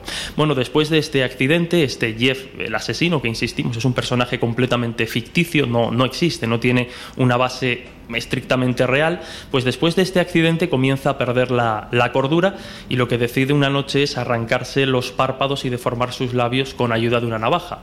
Podéis imaginar que la imagen también de este coco moderno, de este monstruo un poco nacido de internet, pues también impone y da bastante terror. Muy parecido al Joker, también te lo digo. Efectivamente, sí, esas eh, rasgaduras de, de la comisura de los labios darían esa imagen de, de- de payaso asesino, de Joker. Y esa misma noche, bueno, pues eh, ataca a su familia, apuñala a los compañeros que le habían hecho, eh, eh, le habían hecho bullying y desde entonces es conocido igualmente como Jeff the Killer. De nuevo, pues su imagen suele circular a través de WhatsApp, de Facebook, de Twitter, suele circular principalmente entre los más adolescentes que, bueno, pues le achacan una maldición y si no la pasan, si no la reenvían, parece que esa maldición puede cebarse con ellos. Es Conviene aquí señalar, antes de, de pasar a uno de estos últimos ejemplos, que normalmente este tipo de, de retos virales, como podría ser también el de Momo, esa figura asiática de ojos gigantes del que- de la que ya hemos hablado alguna vez en el, Feo como el demonio. en el colegio, sí, sí, o sea, todos tienen el afán de, de asustar, Claro. de generar la necesidad entre los más jóvenes de enviar esa imagen, porque detrás de estas campañas normalmente suele haber también el interés de determinadas empresas o determinados particulares de recopilar determinados datos privados de, bueno, pues datos de email, de redes sociales y estas cosas para Anda, después o sea, es una forma de pescar datos. entre, entre otras muchas funciones de estos creepypasta hay quienes aprovechan ¿no? la viralidad de estos fenómenos precisamente para, para hacerse con Claro, estamos hablando de, de cientos de miles, por no hablar de millones de movimientos en todo el mundo, claro. Efectivamente. Y bueno, por citar uno de estos últimos ejemplos, de estos últimos eh, bueno, monstruos surgidos un poco en los últimos años, estaría el Smile Dog, que sería pues una imagen de un perro sonriendo, lo que pasa es que la sonrisa desde luego produce todo menos, menos sí, simpatía, ¿no? Los dientes son brutalmente salvajes, están manchados de sangre, algunos los describen como una dentadura casi casi sobrenatural y se remonta también, todos suelen coincidir, el fenómeno del creepypasta tiene su ascenso precisamente entre 2007 y 2009 con estas figuras que hemos comentado, pero eh, se remonta a 2009 cuando, bueno, pues se sube una fotografía eh, de un husky, de un perro de la raza husky con esa, con esa sonrisa y a partir de ahí, bueno, pues eh, el perrito tiene una mano ensangrentada, lo cual provoca que quienes la vean se quite la vida. Esta es la leyenda que de alguna forma acompaña a este personaje. La única manera de librarse de su muerte al ver esta imagen, pues como hemos dicho, ¿no? Es enviarla a varias personas, ya sea por correo electrónico o en redes sociales. Y al margen de que, bueno, los casos quizá no sean significativos, sí que conviene llamar eh, a la precaución, ¿no? A quien nos estén escuchando, sea más joven, tenga hijos, no los tenga, porque, eh, bueno, aunque estos juegos virales suelen quedar en eso, ¿no? En una cosita para pasar un mal rato, para pasar miedo, quizá para no dormir en una noche, sí que hay veces, como ya hemos comentado, que, puede llevar a la persona a, bueno, pues a plantearse la autolesión, el suicidio o que otras personas dañen precisamente a otros niños, dañen a otros amigos precisamente inspirados por esta clase de historias. Entonces, bueno, no está de más conocer a estos nuevos cocos digitales. Sobre todo por las intenciones que hay detrás de no del coco en este caso, sino del ser humano que pone en marcha este tipo de, propuestas para captar datos o vaya usted a saber qué más cosas puede haber detrás. En fin, Laura, mm, hace unos días cuando hablábamos de estos personajes, pues me dijiste que normalmente hay canciones que vienen a advertir de su terrible poder. Pues eso, ¿no? Que viene el coco, tili tili boom, ya lo hemos oído, ¿no? Pero me hiciste un matiz que creo que es muy acertado porque al fin y al cabo se trata de una especie de plegarias para defenderse del mal. Y es que hay que decir, y esto seguramente lo habéis escuchado todos, ¿no? Que hace décadas se recitaban oraciones que a día de hoy, bueno, pues es que a día de hoy darían mucho miedo, ¿no? Y es probable que entonces se buscase lo mismo, precisamente con el objetivo en este caso de afianzar la fe. Pues la verdad es que hay algunos rezos, sobre todo rezos infantiles para irse a dormir, que son terribles. Te voy a leer un par para que veas hasta qué punto también pueden generar pavor, ¿no? Uno dice así, Ángel Santo de la Guarda, compañero de mi vida, tú que nunca me abandonas ni de noche ni de día, aunque espíritu invisible sé que te hallas a mi lado, escuchas mis oraciones y cuentas todos mis pasos. En las sombras de la noche me defiendes del demonio, tendiendo sobre mi pecho tus alas de nácar y oro. En presencia de los ángeles suba al cielo nuestro canto, gloria al Padre, gloria al Hijo, gloria al Espíritu Santo. Amén. Claro, o sea, de entrada le estás diciendo al niño que tiene un ángel, eh, que es un espíritu invisible, que está allí y que se tiende sobre él con sus alas. Y luego le estás diciendo que puede ser atacado por un demonio. Vamos, no sé yo hasta qué punto esto no genera miedo. Pero te voy a leer otra, por ejemplo. A la cama me voy, cuatro ángeles ahí encontraré, dos a la cabecera, dos a los pies, la Virgen junto a mí, la Virgen quien me dijo que no tuviese miedo ni de los muertos ni de los vivos, ni de los espíritus malos. Vete atrás, cosa maligna, que no te tengo miedo, la Virgen me hace segura, la Virgen de todos los santos, Padre, Hijo y Espíritu Santo. Yo me hago este signo en la frente para que el enemigo no se me enfrente, ni de noche ni de día, ni en el punto de la muerte, me acuesto y si, y si me levanto de nuevo, tres cosas pido, la confesión, la comunión, el óleo santo, Padre, Hijo y Espíritu Santo. O sea, bueno, Primero que te acuestas con una manifestación de personas alrededor de tu cama. Luego habla de cosas malignas, de muertos y vivos, de que el día que me muera. Y ya para acabar de, ponerle el broche final a la oración, te dice que si se levanta de nuevo, o sea, está asumiendo que el niño igual la palma mientras duerme. O sea, realmente, si tenemos en cuenta algunas de estas oraciones, dan más miedo que otra cosa.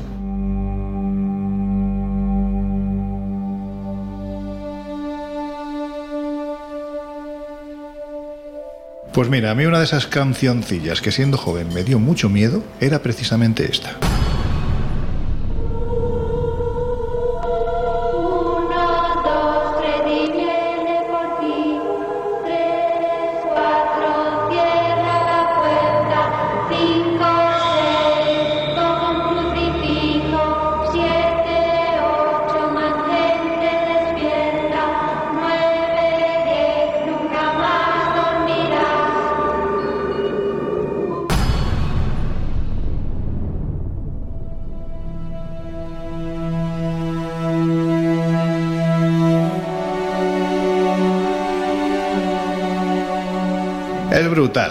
Película, Pesadilla en el Street. Vuelvo a repetir, es un- una cinta, una película maravillosa, pero bueno, no muy recomendable si tienes insomnio, ¿no, chicos? ¿Y chica? Bueno, yo si quieres que te cuente eh, una anécdota curiosa con Freddy Krueger, y a mí que no me dan miedo ninguna película de terror.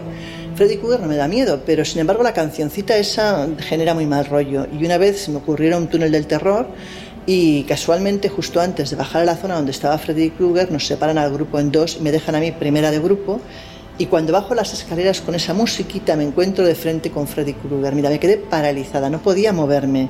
El actor que no sabía qué hacer, si empujarme o directamente irse para que pasara. Y cuando finalmente decido irme, echo a correr, cosa que no tienes que hacer, con la mala suerte de que me equivoqué, me fui hacia un espejo que había, me pegué tal toñazo que bueno, la rodilla me estuvo una semana hinchada. Pero lo peor es que el pobre hombre cuando me ve en el suelo se acerca para ayudarme y a mí no se me ocurre otra cosa que sacarme el zapato de tacón y empezar a perseguirlo con el tacón en la mano. Claro, tú imagínate el susto del pobre actor. Así que yo lo de Freddy Krueger no te creas que tampoco me hace mucha gracia.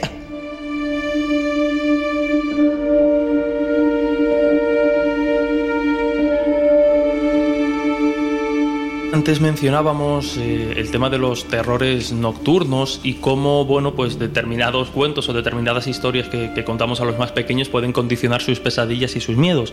Pues precisamente a raíz de, de- de estrenarse la película de, de Wes Craven, de, Pesadilla en el Strip, que será el setenta y tantos, ochenta y pocos. Bueno, aquí que me disculpen los más cinéfilos, pero bueno, yo creo que andará por eso, finales de los 70, comienzos de los 80, de los 80, ¿no? Sí. Quizá el 82. Bueno, ya, ya buscaremos la fecha, la fecha concreta.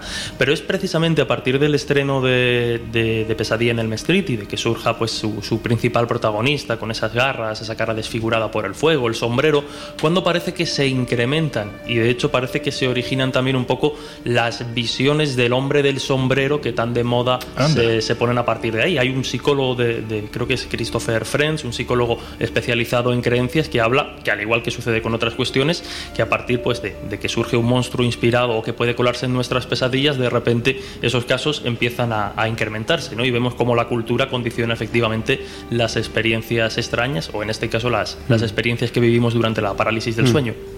Bu- Bueno, yo, yo creo que esto de pesadilla en, en Elm Street es, es, como su propio nombre indica, una auténtica pesa- pesadilla, porque no hay nada más terrible que, que, que un ser extraño te ataque ya no en la intimidad de tu dormitorio, sino en tus sueños. Es decir, no tienes, ma- no Terrible. tienes terrible, no tienes Terrible. forma de, de enfrentarte a eso. Y, y hay un caso muy espectacular. Ya me extrañaba. ¿Te has dado cuenta qué forma tan sí. sutil de colarla? Siempre hay un Bueno. caso para algo, ¿eh? Bueno, antes de que nos Sí, cuentes el sí. caso, mm, mirando en San Google, eh, Pesadilla en el Street, primera parte, se estrena en el año 1984. Ajá, vale. Ahora, venga, dale al caso. Pues yo pensé que era anterior incluso, fíjate. No, pu- pues es, es un caso muy espectacular de, de apariciones de un ser diabólico en, en sueños, además de un grupo de población muy concreto y que provocó bastantes muertes. ¿no? Y este es un caso, además, que siguió en su momento uno de los investigadores de estos temas que yo más admiro, que es Juan José Sánchez Oro, que además escribió un magnífico artículo en la revista Año Cero, y es que desde... Gran revista y gran autor. Sí, señor. Gran revista y gran autor. Pues desde julio del año 1977 hasta inicios de los años 90, cientos de ciudadanos, cientos de ciudadanos procedentes del sudeste asiático y refugiados en Estados Unidos murieron víctimas de un extraño trastorno que los médicos, atención, los médicos, ¿eh? denominaron de la siguiente manera, síndrome de muerte nocturna inesperada. Jo, qué mal rollo da, ¿eh? Y nada parecía tener sentido, porque las víctimas eran varones de entre 25 y 55 años, con buena salud, sin problemas, sin ningún problema médico aparente, y que, mm, y que además todos ellos formaban parte de una etnia de refugiados en Estados Unidos, la etnia Hmong, procedente de Laos. Bueno, hasta aquí los médicos intentaron saber si había algún tipo de causa genética o alguna enfermedad propia de este, de este grupo. Y la verdad es que no. La verdad es que al final llegaron a la conclusión de que esas muertes tenían que ver con una serie de creencias religiosas o espirituales. Y aquí se ve de forma tan clara la vinculación de estos casos tan extremos con la historia, con la historia de un lugar que es apasionante, apasionante. porque para conocer el origen de este, de este síndrome tan extraño nos tenemos que situar en el año 1963 en Laos. Entre el 63 y el 75 tuvo lugar una guerra entre un grupo guerrillero comunista y el reino de Laos. A los comunistas los apoyaba entonces la Unión Soviética y el Vietcong y, al gobierno, digamos, de Laos lo apoyaba Estados Unidos. Y en, y en y en el, en el terreno operaba por parte de los Estados Unidos la CIA. Y la CIA lo que hizo fue reclutar a 20.000 miembros de esta etnia, de los Mon, creó un ejército secreto para las misiones más arriesgadas contra las tropas comunistas. Cuando acaba la guerra, al final ganan los comunistas, acaba la guerra, la CIA desaparece y deja abandonados a su suerte a los Mon. Por lo tanto, el nuevo gobierno comunista toma unas enormes represalias, los asesina, los lleva a campos de concentración y por lo tanto, cuando termina la guerra, decenas de miles de Mon huyen a Estados Unidos. Y de hecho, actualmente hay una comunidad de entre 200 y 250 mil Mon en Estados Unidos. Pero ¿qué es lo que pasa? Que cuando llegan a Estados Unidos, ellos se sienten absolutamente desarraigados, fuera de su entorno. Y ellos tienen unas creencias sobre unos espíritus protectores, pero espíritus protectores que están arraigados a la tierra, tienen que ver con el territorio. Al irse de su territorio y llegar a Estados Unidos, ellos tienen la sensación de que esos De que ya no están protegidos. Claro, de que esos espíritus protectores ya no están con ellos, pero a la vez dicen, bueno, al menos nos hemos librado de los espíritus malévolos nocturnos que se meten en las pesadillas y matan a la gente, ¿no? Claro, si no vienen los espíritus protectores, pues se supone que tampoco vendrán los diablos nocturnos. Pero de pronto empieza a extenderse este- entre esta comunidad, a- en eso, en el año 1977, que hay personas de los Mon que están viendo a estos diablos en sueños, que se presentan ante ellos y los atacan en sueños. Pero claro, el problema que tienen es que los entes protectores ya no están con ellos. Entonces entran en un estado de terror y cientos de ellos comienzan a fallecer. Y, de hecho, los médicos de Estados Unidos se crea una comisión médica para tratar este asunto y al final llegan a la conclusión de que tienen que actuar no sobre el físico, sino sobre las creencias y comienzan a colaborar con chamanes mon, con, místicos, con brujos, para tratar de paliar estas muertes.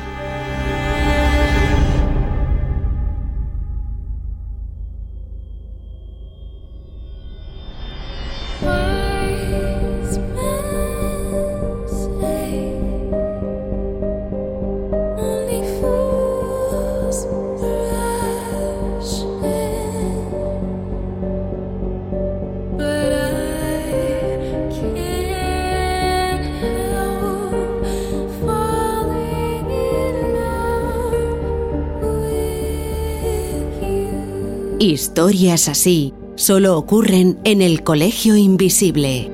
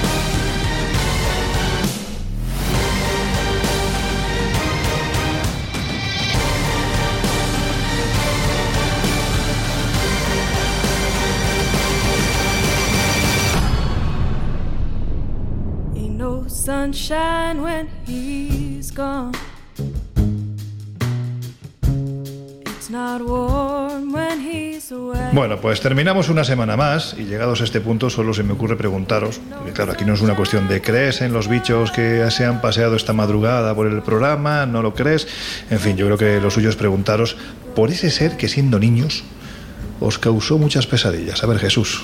Pues yo decía al, al inicio que, que no era un ser como tal, pero yo sí recuerdo muy, muy, muy claramente lo que más miedo me, me- provocaba a mí, además coincidiendo precisamente con, con mi inicio eh, de, de interés en estas cuestiones, en estos temas. Y era, sin lugar a dudas, la Ouija, ya no solo el hecho de, de realizarla, sino bueno, pues las consecuencias que, se describían de hacerla en determinados, en determinados casos. ¿no? Yo recuerdo que en algunos libros hablaban de que obviamente al realizar este maldito juego quedabas impregnado de energías demoníacas y casi casi que al estar durmiendo en la cama y, y- girarte un poquito podías encontrarte con cualquier tipo de, visión terrorífica, desde el rostro de una persona fallecida que, que se te aparece hasta casi casi un alma de- del purgatorio. Y reconozco que, que, insisto, ¿no? esos casos de Ouija, pero sobre todo las consecuencias que a uno podían atacarle de, de noche, a mí me llegó a quitar el sueño durante, durante una temporada. Laura, te toca a ti. Bueno, en mi caso me aterraban los fantasmas, pero a ver, yo siempre digo que tiene una razón de ser, es decir, yo, como muchos sabéis, desde niña pues he tenido una serie de facilidades para conectarme con ese otro lado y claro, para mí los fantasmas eran algo real, era algo que o veía o sentía, con lo cual también era normal que tuviera ese miedo hasta que comprendí exactamente pues qué es lo que me estaba pasando, ¿no?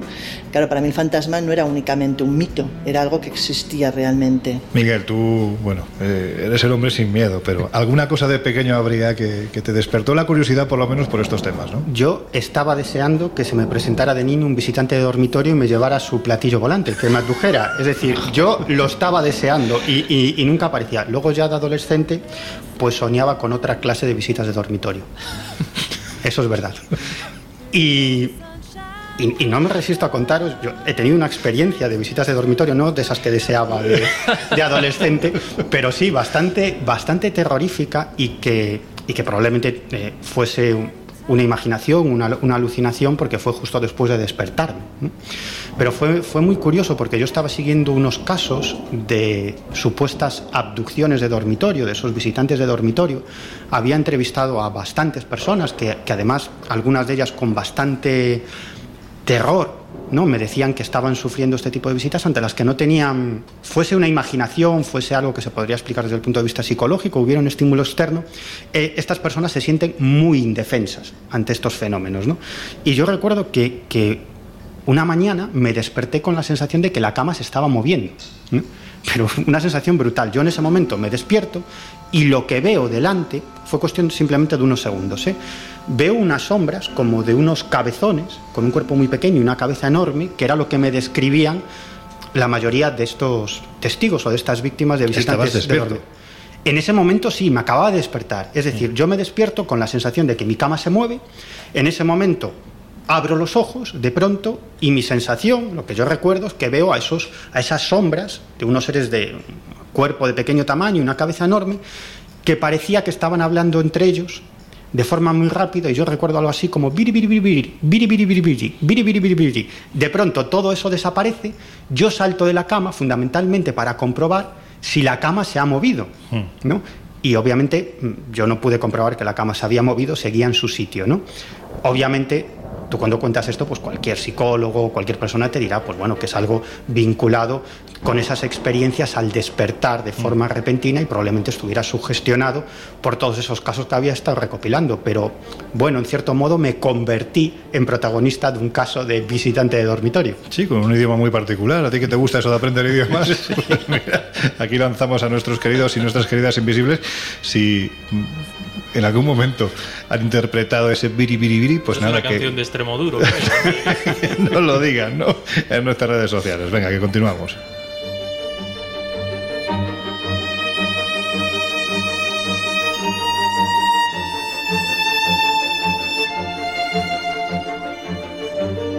Pues afrontamos ya los minutos finales y es el momento de deciros que en estos siete días os podéis acercar al kiosco digital, pero también al kiosco de toda la vida, porque ya sabéis que ahí se encuentra esa prolongación. Bueno, no sé si fue antes el huevo o la gallina, en este caso la gallina, año cero fue antes que el huevo, que es el colegio invisible, por lo tanto, bueno, pues eh, no deja de ser una prolongación de los temas que os ofrecemos cada semana en este espacio radiofónico a través de 116 páginas llenas de aventura, exploración, misterio, conspiraciones, fenómenos paranormales, pero como es mucho el contenido que tiene, Miguel, cuéntanos tú como director adjunto que eres de esta publicación, uno de los contenidos que llevamos este mes.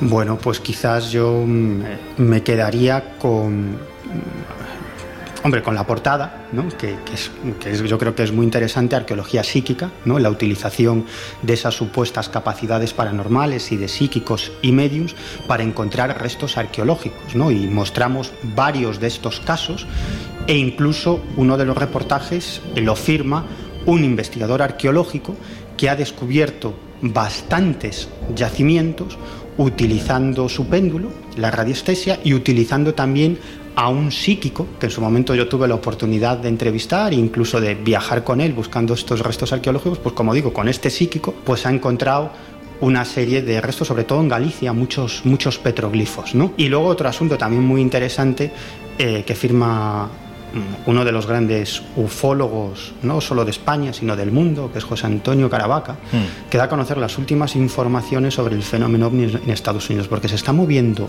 tanto... en- Es brutal, ¿verdad? La Es cantidad de brutal. información. Brutal. En unas semanas, eh, bueno, el Congreso de los Estados Unidos recibirá un voluminoso informe sobre las investigaciones militares referidas al fenómeno ovni. Cada vez son más los políticos, los militares, los expresidentes. De hecho, mm, hace algunas semanas, Obama acaba de realizar unas declaraciones Tremendo eso. tremendo, diciendo que efectivamente que hay una serie de objetos que están por ahí por el cielo, que hacen unas maniobras muy increíbles y que ni el gobierno ni el ejército de los Estados Unidos saben qué demonios son. Y no es el único presidente que ha hablado, no es el han hablado también exdirectores de la CIA, de otros servicios de inteligencia, es decir que algo muy potente se está moviendo en el mundo del fenómeno ovni. El tema hombre, ya lo sabéis, está en la revista Año Cero, en vuestro kiosco, pero entiendo y estoy seguro que nuestra plataforma más de actualidad, que es espaciomisterio.com, Jesús también tiene, entiendo que un protagonismo especial, ¿no? Pues sí, sí que lo tiene. Además, aprovechando precisamente la ventaja que nos da la web con respecto a una publicación mensual, ahí tenemos, pues, por ejemplo, a Josep Guijarro, gran conocedor del mundo de la ufología, cubriendo precisamente toda esta información, todas estas declaraciones, todas estas noticias que están surgiendo con respecto al asunto OVNI y a ese esperado informe de- del Pentágono de alguna forma. Y bueno, entre otras muchas cosas, insisto, ese, ese seguimiento que, que bien señalaba, que bien señalaba Miguel. Entre otras cosas, pues bueno, entrevistas, ahora que se acerca y estamos ya muy cerquita del- de celebrar el aniversario de nuevo de- del nacimiento precisamente del fenómeno OVNI, repasaremos muy pronto esos orígenes y ese avistamiento de Kenneth Arnold desde otra perspectiva, arqueología, eh, antropología, fenómenos extraños, en fin, pues todo eso pueden encontrar, ya lo saben, en espaciomisterio.com. Ahora bien, este programa, si se caracteriza por algo, es por hacer viajes. Viajes radiofónicos y viajes físicos, porque también los, los hacemos, ¿no?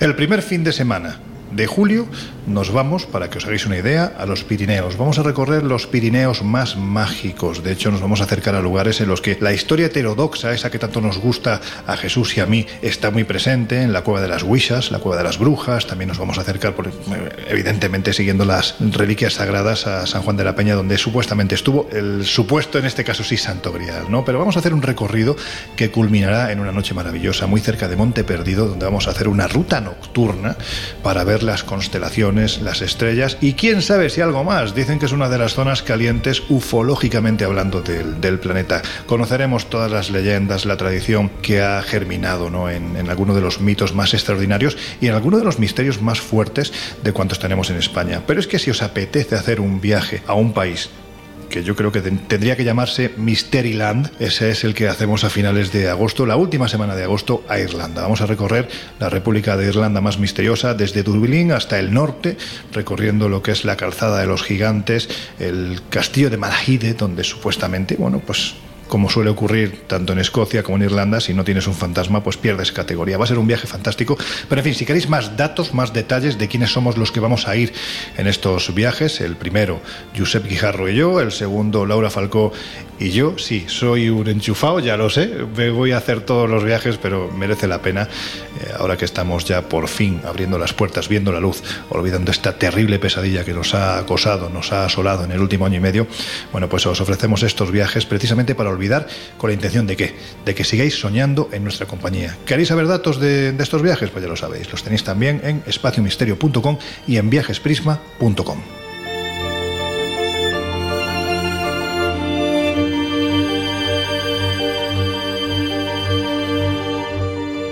Y si queréis entrar en contacto con nosotros, los medios son muy diversos. Podéis hacerlo a través del mail elcolegioinvisible@onda0.es, también a través de nuestras redes sociales. Estamos en Twitter como arroba coleinvisibleoc, también en Facebook y en Instagram como el Colegio Invisible en Onda Cero y por supuesto tenéis nuestro flamante número de teléfono, número de WhatsApp, donde nos podéis dejar todos los contenidos que os apetezca. Si es en formato voz, mejor, porque los programas especiales que vamos a ir haciendo, que ya hemos hecho y que vamos a seguir haciendo, vosotros vais a ser los protagonistas. El número de teléfono, si llamas desde fuera de España, es el 0034 628 985-161.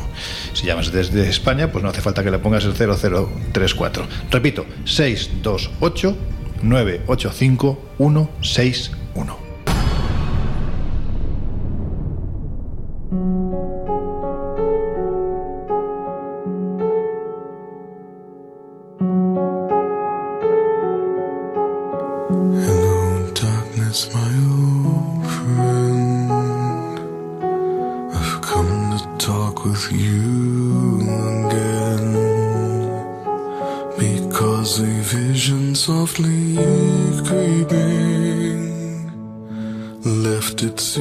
no recuerda haber temido de niño la posible aparición de algún ser siniestro cuando se apagaban las luces de nuestra habitación? Los armarios, los huecos debajo de la cama, se convertían en la morada de seres terribles que esperaban a que nos durmiésemos para atacarnos. ¿Quién nos ha cubierto alguna vez hasta arriba con las sábanas como si éstas fueran a protegernos de algo? ¿Quién no conoce a algún niño que haya corrido a la cama de sus padres en mitad de la noche, preso del pánico? Los terrores nocturnos existen. La pregunta es qué porcentaje de ellos son culpa de los propios padres. Porque ¿quién no ha usado alguna vez al coco, a las brujas o a cualquier otro ser fantástico para conseguir que sus hijos se porten bien, duerman o coman? Y de hecho he de confesar que es una lástima que ya no sirva con los adolescentes. Pero más aparte, infundir miedo ha sido desde los albores de la historia la manera en que el hombre ha leccionado a la población o ha tratado de prevenir males mayores. También a través de esos miedos se han difundido historias y leyendas que han pasado de generación en generación. Saber qué parte de ellas se basó en su momento en algún hecho real o qué parte de ellas son simplemente cuento de viejas es prácticamente imposible. Pero como se suele decir con las brujas, a verlas haylas. Y a veces no está de más pecar de prudentes, porque como se suele decir, de valientes está el cementerio lleno.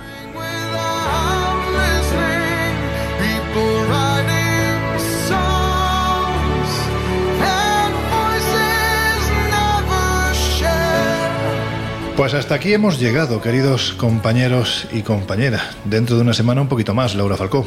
Hasta dentro de una semana, chicos. Miguel Pedrero, buenas noches y buenos cortes. bueno, pues hasta la próxima aventura, chica y chicos. Jesús, que nos oímos dentro de siete días. Pues hasta la próxima semana. Cuidado con el coco. No es precisamente el coco, sino que es muy apetecible de escuchar lo que viene ahora. Así que os dejamos con el gran José Luis Salas y sus no sonoras. Nosotros ya cerramos las puertas de este colegio invisible muy especial, muy noctámbulo, muy de madrugada y de las criaturas que supuestamente lo, lo habitan. Nos volvemos a oír dentro de una semana. Que seáis hasta entonces muy, muy felices.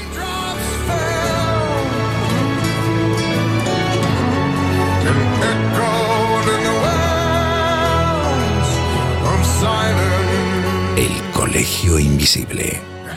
Con Lorenzo Fernández Bueno y Laura Falcó. En Onda Cero.